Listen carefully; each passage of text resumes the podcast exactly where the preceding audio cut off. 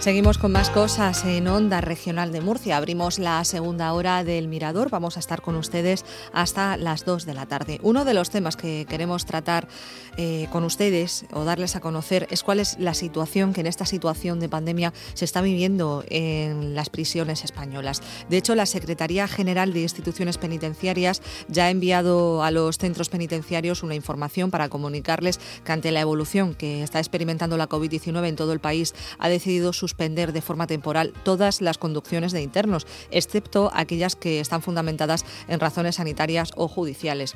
Queremos tratar este y otros asuntos con Fran Mauri, que es portavoz del sindicato ACAIP. ¿Qué tal? Muy buenos días. Hola, buenos días. Muchísimas gracias por atendernos. Lo primero, ¿cuál es la situación que están viviendo en los centros penitenciarios de la región de Murcia? Bien, Murcia no deja de ser muestra idéntica al resto de centros penitenciarios de España, donde al ser centros estancos es mucho más probable que haya un contagio. Hay que tener en cuenta que cuando entra un interno que está recién condenado o que entra en preventiva, se mete a una prisión donde nos encontramos que es más fácil que se contagie. Se creó un protocolo y sí que se aíslan en un módulo, pero evidentemente tiene contacto y el funcionario tiene contacto y si se sigue comunicando y se siguen teniendo vis a vis, evidentemente va a ser una olla presión. ¿Tienen una estimación del número de, de, casos que pueda haber en las cárceles de la región de Murcia? Pues ha sido bastante elevado. Ahora mismo, por ejemplo, tenemos más de 12 funcionarios que están en cuarentena. Hay algunos que han dado positivo, y evidentemente ha sido pillado dentro. Y el problema ya no es que sea dentro de la prisión, es que no se nos puede olvidar que cuando los trabajadores salen, tienen familia, tienen contacto con más gente. Igual pasa con los familiares de los internos. Claro, porque los propios internos también tienen sus, sus, contactos. Ante esta situación de la que estamos hablando, hemos dicho al principio del programa esa medida que anunciaba instituciones penitenciarias. No sé si hay alguna indicación añadida a la que hemos comentado. Sí, ah, de momento se ha conseguido que suspendan las comunicaciones vis a vis, las comunicaciones íntimas. Se van a empezar otra vez a tener videoconferencias pero todo esto supone un detrimento al funcionario, porque no hay que olvidar nunca que se está trabajando dos funcionarios en un módulo con 140 internos. Si encima te tienes que encargar de ir a hacer las videoconferencias, estamos mermando la seguridad de las prisiones.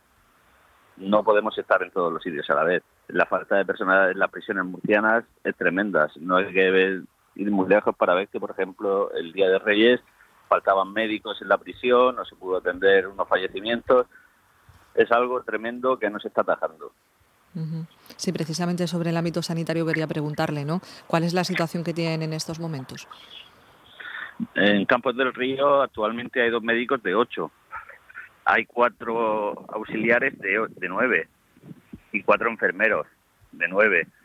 Parecerá mucho, la gente parece que no entiende que hay 1.200 personas donde hay que darle la medicación diaria con enfermedades mentales con trastornos psicológicos y que, por desgracia, el sistema penitenciario español solo tiene ahora mismo dos hospitales penitenciarios psiquiátricos. No se puede meter a la gente con problemas psiquiátricos a un hospital que es donde deberían estar y, sin embargo, están allí todos juntos. El consumo excesivo de pastillas y sustancias psicotrópicas siempre deriva en que hayan problemas de seguridad y contacto entre ellos, que para el COVID no deja de ser una fuente de contagio. Claro, usted está expresando aquí dos problemas distintos, eh, importantes también, ¿no?